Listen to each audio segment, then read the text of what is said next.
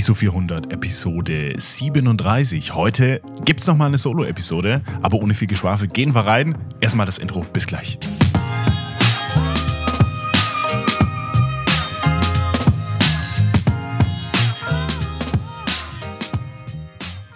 Hey ihr Mäuse, wie erwähnt gibt es heute mal eine Solo-Episode von mir. Arthur ist entschuldigt, der ist über das Wochenende noch unterwegs und nimmt eine digitale, ihr habt richtig gehört, digitale Hochzeit auf. Der ist äh, Hochzeitsfotograf an diesem Wochenende und unsere Terminkalender, die haben irgendwie keinen äh, Tag gefunden, wo wir es diese Woche geschafft hätten, zusammen aufzunehmen. Deshalb müsst ihr heute mit mir Vorlieb nehmen. Äh, Arthur stößt dann, ich weiß nicht, nächste Woche, übernächste Woche, stoßen wir wieder zusammen und dann geht's wieder wie gewohnt zu. Ähm, digitale Hochzeit, da müssen wir nochmal drüber reden. Da kriegt er für mich nochmal einen, einen Punkt abgezogen, der liebe Arthur. Ähm, da hätte ich schon erwartet, dass er die analog macht.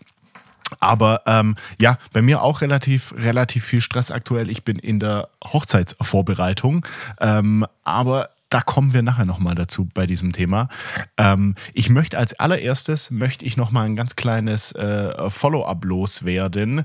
Wir hatten vor, vor ein paar Folgen hatten wir darüber gesprochen, über die 85B-Filter in Kombination mit Kodak Color Vision 3 Filmen, speziell die Silversides-Filme, die, die viele von euch wahrscheinlich kennen werden. Nein, ich habe noch keine bestellt. Ich bin da noch in der, ich bin da noch in der Findungsphase. Aber der liebe André aus der Community, also ein Hoch auf die Community, wieder mega, mega nice äh, von euch. Äh, Analog Moment, der liebe André, hat mir mal ein paar Vergleichsbilder zugeschickt und Kirsche, Kirsche on top hat mir auch noch ein paar Tipps geschickt. Also das komplette Programm mit Filter, ohne Filter. Tipps, die ich dann selber noch ein bisschen bearbeiten kann. Also ähm, besser hätte ich es mir nicht wünschen können.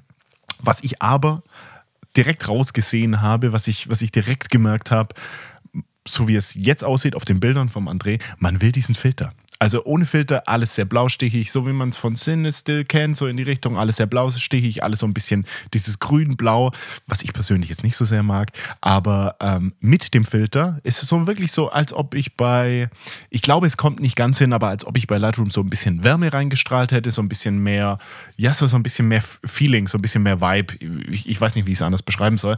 Ähm, die, also die Möglichkeit wäre natürlich auch, meinte er, ähm, ich kann natürlich im Edit nochmal ein bisschen mehr Wärme reinknallen und so weiter. Aber ich glaube, der Filter macht da was, was man mit reinem Edit in Lightroom erstens wahrscheinlich nicht hinbekommt.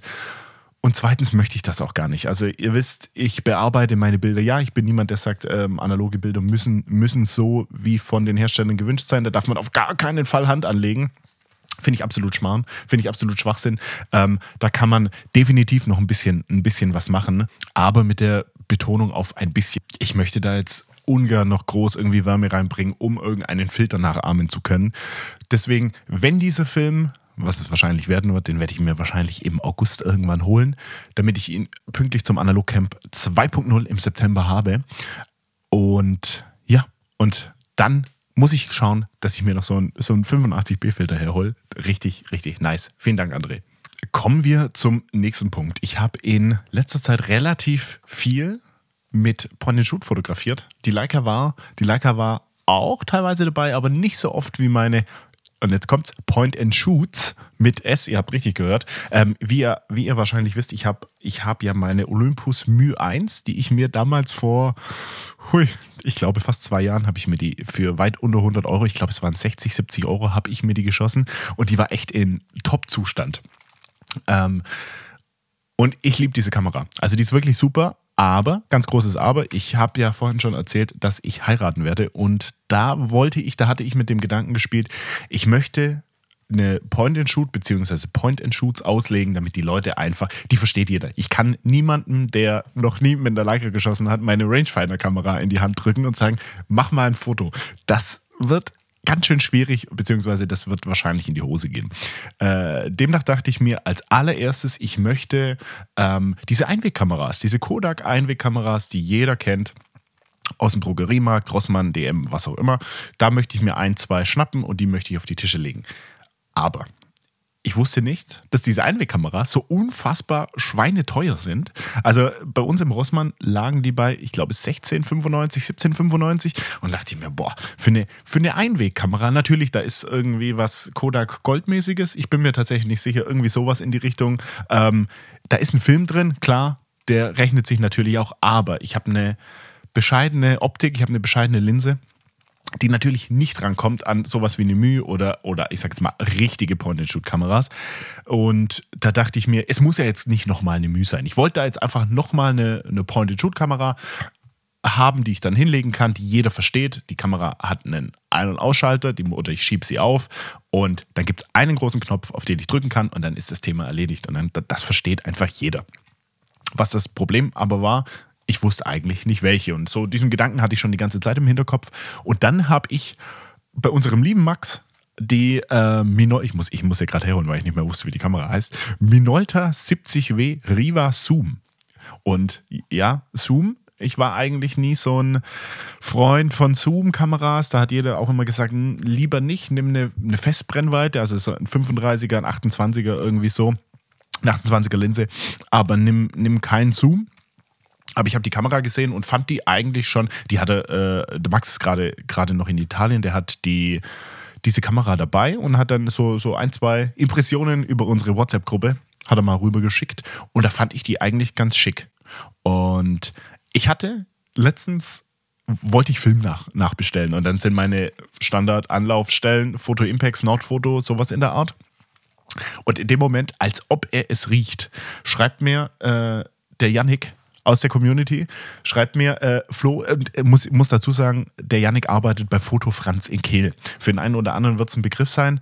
Ähm, ich kannte Foto Franz tatsächlich, weil ich glaube, Yannicks Chef, der hatte mal einen YouTube-Kanal und der hat, ich glaube, mit einer Leica irgendwie mal ein bisschen rum, rum, ähm, rumgeshootet. Und als ich damals überlegt hatte, mir eine zu holen, als ich noch keine hatte, bin ich dann auf ein, zwei Videos von ihm gestoßen. Und deshalb war mir Fotokehl schon ein Begriff. Und der Yannick hat mir in diesem Moment geschrieben: Hey Flo, wenn du Interesse an Film XY Schlag mich tot hast, ich habe äh, was reinbekommen, wir haben Filme. Und dann dachte ich mir: Ja, natürlich. Äh, äh, Foto Impacts und Nordfoto, die haben schon so viel Geld von mir, dann bestelle ich doch mal bei Fotokehl. Und dann war es tatsächlich so, dann hatte ich beim Yannick, ich muss mal, ich muss mal meine Schublade hier aufmachen. Ich weiß schon gar nicht mehr auswendig, was ich, was ich ja alles bestellt habe bei dem Guten. Also ich weiß, es waren, ah ja, es war ein Päckchen Portra 400, 35 mm. Hatte ich schon lange nicht mehr. Ich hatte ein bisschen Portra 800 noch rumliegen, wie ihr wisst, mit den unterschiedlichen Abständen der einzelnen Frames. Portra 400 hatte ich schon lange nicht mehr und ich mit dem Hintergedanken, ähm, dass ich da ein bisschen mehr machen will und natürlich hatte die RC auch entsprechend Hunger und dann brauchte ich noch ein bisschen 120er Film. Und ich habe mir, da hat mich der, der Micha hat mich da ein bisschen angefixt, Lomo 800. Da wird jetzt der Simon wahrscheinlich die Hände über dem Kopf zusammenschlagen und sagen, um Gottes Willen, pack sowas nicht in deine Kamera, weil dem hat es ja, wie ich schon erwähnt hatte, dem hat es ja ein Stück von, von dem Film rausgerissen beim Vorspulen und in der Kamera so, so extrem verheddert, dass die Kamera eingeschickt werden musste. Aber ich dachte mir, die Assi packt das schon. Und habe ich so ein Lomo-Pack, so ein 800er, es sind drei Stück drin. Da habe ich richtig Bock drauf. Ähm, dann mein Portra 400, wie gesagt. Und dann habe ich noch zwei Schwarz-Weiß-Filme, weil Schwarz-Weiß hat es mir gerade echt extrem, extrem angetan. Ich habe einen äh, Ilford FP4 Plus und einen Double X Cinestill. Ich, ich, den kannte ich bisher nicht. Den habe ich tatsächlich noch nie gesehen, diesen Film. Äh, und da, da bin ich richtig, richtig, richtig gespannt. Gebt mir da auch gerne mal Bescheid über Instagram oder Twitter oder was auch immer oder E-Mail oder auf was ihr Lust habt, ob ihr die Filme schon mal geschossen habt. Das würde mich wirklich, wirklich brennend interessieren. Ähm, genau. Und dann hatte ich die Filme bestellt und ich weiß schon gar nicht mehr, wie wir drauf gekommen sind. Dann meinte äh, der Yannick zu mir irgendwie, weil ich, ich glaube, ich hatte ihn gefragt explizit, was es so an Point-and-Shoot-Kameras rumliegen haben. Und dann sagt er zu mir, ja, ähm, wir haben hier so diese Minolta 70W noch rumliegen. Und dann habe hab ich gesagt, ja, äh, Wahnsinn, äh, wenn der Max davon schwärmt, dann muss sie ja, muss sie ja eigentlich gut sein. Und er, er meinte, sie war, er hat mal Batterien reingemacht und die hat mechanisch funktioniert. Ähm, er hat natürlich jetzt keinen Film komplett durchgeschossen, aber rein vom, vom Eindruck, von der Haptik, vom, vom optischen natürlich auch, sah die Kamera echt gut aus. Und wie ihr wahrscheinlich erraten könnt, habe ich mir die geholt. Äh, ich habe die tatsächlich, die ist, ein, die ist mega, mega kompakt und aber wiegt entsprechend viel. Also ich, also rein vom Gefühl ist die ein bisschen schwerer als meine Mühe, äh, liegt aber echt super in der Hand und macht richtig Spaß. Und natürlich, die hat dieses Zoom-Objektiv von 28 bis 70 Millimeter. Und das finde ich eigentlich ziemlich, ziemlich cool. Und ich hatte ich hatte das Objektiv, äh, ich hatte die Kamera und das Objektiv natürlich auch. Ähm, jetzt letztes Wochenende dabei. Ähm, ich war am Bodensee auf einem Bötchen und habe da extrem viel mit dieser Kamera fotografiert. Also von Schwarz-Weiß, von meinem geliebten HP5 bis über verschiedene äh, Farbfilme. Ich glaube, da waren C200 dabei, es war ein Kodak Gold dabei. Und ich musste natürlich sofort meine Filme zum lieben Tobi geben, weil ich so unfassbar gespannt bin und natürlich wissen wollte, ob die Kamera denn funktioniert und habe die Filme eingeschickt. Also ich habe von diesem Tag extrem viel, ich glaube vier Filme, vier, fünf Filme waren es, die ich mit den beiden Kameras abwechselnd gemacht habe. Und ich muss sagen, äh, eine Zoom-Linse zu besitzen, ist teilweise schon extrem, extrem praktisch und extrem charmant. Ich kriege halt Bildausschnitte, die ich mit meinem 35er, welches die äh, Mühe hat, einfach so nicht hinbekäme. Da wäre halt ein kleiner, schwarzer, pixeliger Punkt, wenn ich irgendwas äh, mal aus der Entfernung ein bisschen näher, näher ranholen möchte.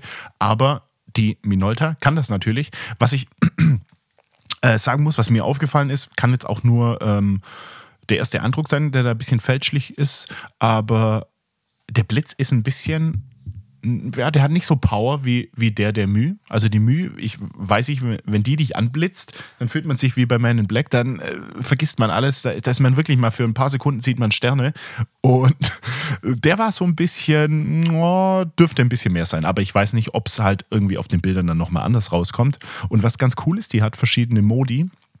Äh, und zwar hat die ähm, Stillleben, so sieht es für mich aus, das ist ein kleines, äh, natürlich ein Automodus, dann ist auf diesem Stillleben-Bild so ein kleines Bild von einer Blume abgebildet, dann Mensch und Landschaft. Und je nachdem äh, schaltet man ein bisschen um. Ich weiß aber tatsächlich nicht, was dann, was dann technisch einfach anders ist. Ich versuche es mal jetzt live, ob sich da was verändert. Da verändert sich gar nichts. Sie macht dann beim Landschaftsbild den Blitz aus und ich weiß nicht, ob sie da noch irgendwas, irgendwas anderes technisch macht, aber ich kann es mir nicht vorstellen. Man kann halt zwischen diesen Modi rumschalten. Was ich aber extrem gerne tue, ich lasse sie auf Auto, beziehungsweise wenn ich mir denke, na, hier muss eigentlich kein Blitz sein und ich weiß, die Point-and-Shoots sind dann äh, immer dazu gewillt, den Blitz doch gerne mal anzuschalten, ähm, da mache ich den auch händisch aus. Das ist aber wie bei der Mühe, zweimal klicken, zweimal klicken, dann ist der Blitz aus. Wenn ich sie ausschalte und wieder einschalte, muss ich das wieder tun. Was ich mm, tendenziell immer ein bisschen nervig finde, weil das wäre schön, wenn sich die Kamera das auch mal merken könnte, weil es, es gibt wirklich Momente, ich liebe geblitzte, Point-and-Shoot geblitzte Fotos zu 100 Prozent, aber manchmal passt es einfach nicht. Manchmal möchte ich diesen Look nicht und ähm, dann möchte ich zwischen, zwischen zwei Shoots, wenn ich die Kamera natürlich ausmache, um da ein bisschen Batterie zu sparen, möchte ich nicht jedes Mal durch dieses Menü eins, zwei, bei der, bei der Menü muss man viermal klicken, viermal durch dieses Menü durch und dann tippt man einmal zu viel und dann muss man es nochmal machen. Also das nervt manchmal ein bisschen, aber unterm Strich wirklich tolle Kamera, macht richtig Spaß, hat hinten dieses äh, so ein kleines, so eine kleine Wippe, um, um zu zoomen. Ähm, fühlt sich wertig an, macht richtig Spaß und die werde ich dann auch an der Hochzeit auslegen, vorausgesetzt sie funktioniert natürlich. Da bin ich noch gespannt. Ich habe heute die Mail bekommen von Tobi, dass die Bilder jetzt in Bearbeitung sind. Demnach, äh, die Woche wird es wahrscheinlich nichts mehr, aber in der nächsten Woche werde ich die Bilder dann bekommen und dann kann ich mal abschätzen, ob die Minolta was taugt oder nicht. Und genau in diesem Zusammenhang habe ich mir persönlich auch öfter mal die Frage gestellt. Ich packe tatsächlich unterbewusst im, unterbewusst, bewusst, wie auch immer, ähm, oft, sehr, sehr oft Gold in meine Point-and-Shoot-Kameras. Ähm, was ich mir aber in letzter Zeit echt dachte, die Linsen, speziell von der Mühe, kann ich es jetzt schon mal bewerten, die sind echt super. Also wirklich, wirklich, wirklich gut. Ich glaube, der Trend geht dazu, dass ich jetzt echt mal guten Film auch in diese Point-and-Shoot-Kamera packen werde. Ähm, und mit gutem Film meine ich gern mal so ein Cinestill speziell sind, ist geblitzt, kann ich mir richtig gut vorstellen. Oder alternativ auch mal wirklich ein Portra rein, weil die Bilder, die da rauskommen, sind wirklich gut und die Mühe hat mich, glaube ich, seit ich sie habe, bisher nur zweimal im Stich gelassen und mit dem Stich gelassen meine ich, dass sie den Fokus falsch gesetzt hat. Also ich wollte ein Bild machen, hatte noch was so, ich sage jetzt mal vom, vom Motiv her, was in den Vordergrund gepackt und wollte eigentlich, dass das im Vordergrund scharf ist und der Hintergrund unscharf ist. Und das hat die Kamera in dem Fall aber leider nicht gemacht. Die hat den Vordergrund unscharf gemacht und der Hintergrund war dann scharf. Und das sah, sah in dem Zusammenhang echt ein bisschen, ein bisschen komisch aus. Aber ja, das ist halt, das ist halt der Nachteil an Point and Shoots. Man kann nicht eingreifen, was den Fokus angeht. Deshalb finde ich die Idee von Arthur auch ja, echt sportlich, dass er sagt, er nimmt wirklich nur noch eine Point and Shoot als 35 mm Kamera und wenn er richtig fotografieren gehen will, nimmt er gleich seine Pentax als Mittelformatkamera. Und das finde ich, das ich bemerkenswert.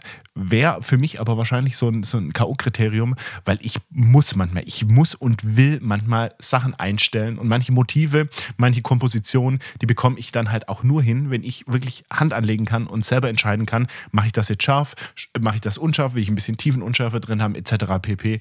Und das sind mir Point-and-Shoot-Kameras zu limitiert. Eine Point-and-Shoot nehme ich in der Regel her, wenn mir das Motiv, wenn das jetzt keine 10 von 10 ist und ich weiß, das sollte jetzt passen, ähm, dann nehme ich eine Point-and-Shoot her. Oder wenn ich sage, ich habe da jetzt ein Gold drin und wenn ich jetzt 36 Bilder durchknipse und von einem coolen, von einem coolen, von einem coolen Tag irgendwie und ich halte das einfach mit der Point and Shoot fest und davon sind vielleicht nur ein, zwei, drei, vier, fünf Bilder irgendwie sowas äh, in Ordnung. Der Rest ist Trash, dann kann ich damit auch leben weil ich gehe da mit einer ganz anderen Einstellung ran. Dann möchte ich noch ein kurzes Feedback loswerden zum, äh, zu meinem Ausflug, den ich hatte mit dem guten Simon, als ich da in der Schweiz mit ihm war, auf dem ich weiß immer nur, wie der See heißt. Ich kann mir nur den See merken und nicht äh, den Pass. Ah, ich habe gerade hab nachgeschaut, äh, habe ich aber geschickt im Schnitt kaschiert. ähm, es ist der Klausenpass gewesen und wir waren an diesem Griesli-See. Ähm, und das war echt, echt richtig cool. Ähm, als Feedback, ich hatte meine RC natürlich dabei und ich hatte meine Leica dabei. Und ich habe mit der RC, habe ich von äh, Pro 400H über, ähm, über Portra bis hin zu Lomo 800 geschossen. Und die Bilder sind, also Mittelformat ihr, ihr, hattet recht, ihr hattet recht. Mittelformat catcht mich jedes Mal, wenn ich die Scans von Tobi bekomme, dann falle ich jedes Mal rückwärts vom Stuhl und denke mir, um Gottes Willen sind die, sind die Bilder genial, weil mh, die, der Grad an Informationen, die ich in diesem Bild drin habe, das ist einfach Wahnsinn. Also da, da kommt auch für mich äh, digital, bis ich, bis ich ein digitales Bild so habe wie meine Mittelformat-Scans, sitze ich zwei Stunden an Lightroom und da bekomme ich es einfach so mit einem Fingerschnipp von Tobi und das ist richtig, richtig cool. Ich bin ja jedes Mal begeistert. Was ich aber auch viel gemacht habe, ich hatte meine Leica dabei und Ilford. Und ich hatte mich ja jetzt die letzten Wochen so ein bisschen rangetraut, ran versucht an das Pushen und hatte in der Regel ähm, 800. Also ich habe den Film einen Stop gepusht, habe das dann so entsprechend angegeben. Wenn ich das zu Tobi schicke, muss ich das im Bestellprozess entsprechend angeben und ich sollte oder man sollte ähm, einen kleinen, ähm, ein, kleines, ein kleines Kreuzchen hinmachen. Auf der Filmdose selber steht dran, ähm, wie der geratet wurde, der Film. Und das hilft, also kann ich euch schon mal verraten, das hilft dem Tobi ungemein, wenn ihr das so macht. Ähm, ich hatte es zwar bei einem Film in der Bestellung angegeben, aber der Tobi nimmt, schnappt sich so diesen Haufen Schwarz-Weiß-Filme und geht damit runter und äh, entwickelt die. Und also mit runter meine ich bei sich zu Hause in seinen Keller, da wo die Entwicklungsmaschinen stehen. Und da hat er natürlich keinen Computer irgendwie dabei, wo er sieht, ah, okay, das war jetzt die Bestellung vom Flo. Da muss ich äh, einmal pushen, zweimal pushen, wie auch immer. Ähm, da geht er wirklich davon aus, was halt auf dem Kanister draufsteht. Und wenn nichts draufsteht, dann entwickelt er den äh, auf ISO 400 und das ist ISO 400. ähm, und das ist natürlich das ist natürlich dann kontraproduktiv, weil dann ähm, säuft da alles ab, weil der Film natürlich weniger Licht bekommen hat und dann gepusht werden muss. Also, Pro-Tipp, gibt dem, gibt dem Tobi eine kleine Hilfestellung und macht, macht definitiv, solltet ihr bei ihm bestellen oder egal welchem, welchem Lab, ähm, macht, das, macht das Kreuzchen auf die Filmdose.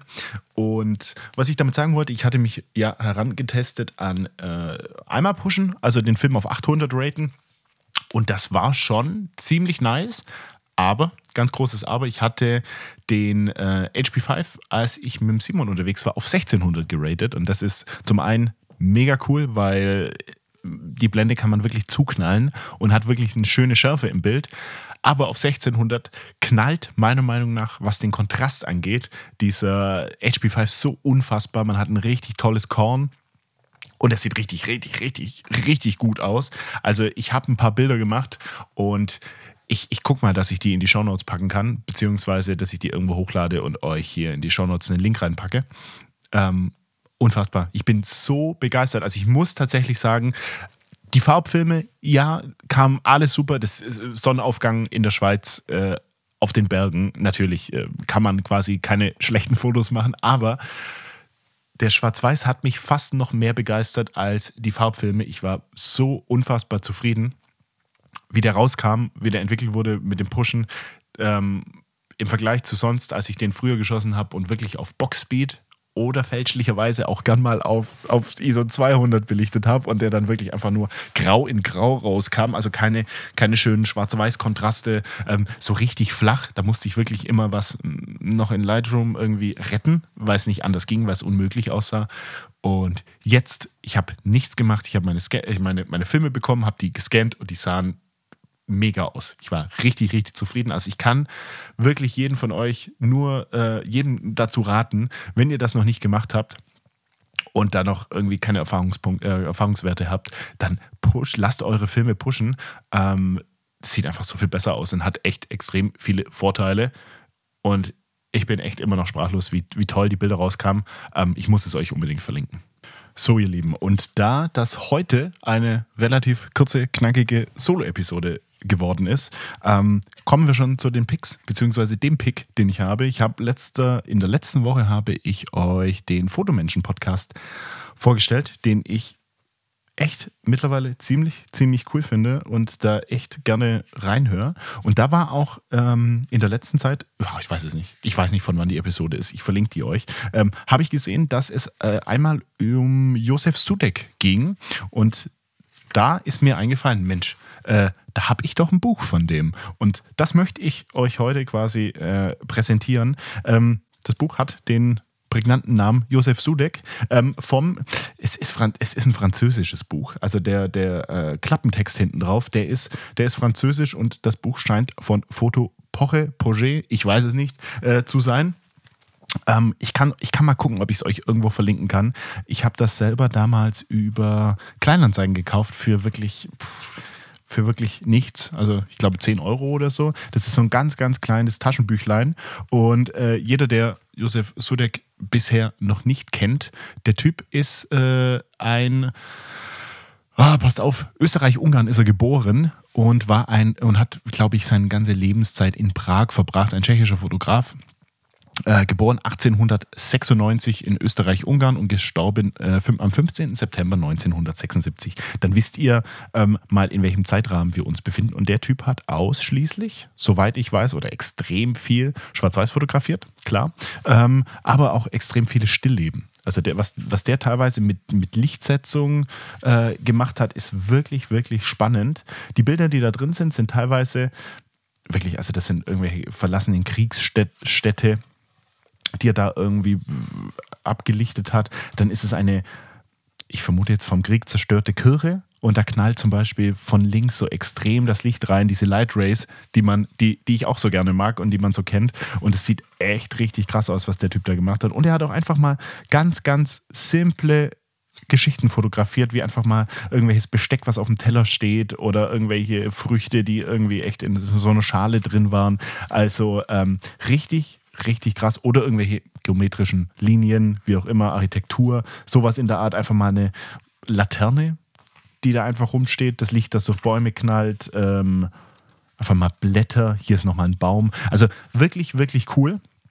Und ich finde, wenn ich das immer so ein bisschen angucke von, von ihm, da blätter ich ab und zu einfach mal, wenn ich Bock habe, gerade wenn ich auf Schwarz-Weiß Bock habe, äh, blätter ich da gerne mal durch. Und äh, ich finde, das erdet einen immer so. Es muss nicht immer so das krasse 10 von 10 Motiv sein, sondern es reicht auch einfach mal, einen Baum zu fotografieren und äh, mit Lichtsetzung zu spielen und überlegen, wie das Licht reinfällt und, und an verschiedenen Tagen, morgens, Nebel, wie auch immer.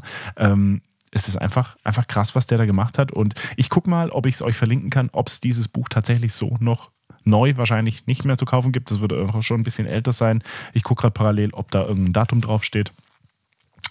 Äh, nein, steht, steht nicht drauf, ich, beziehungsweise ich finde es gerade nicht.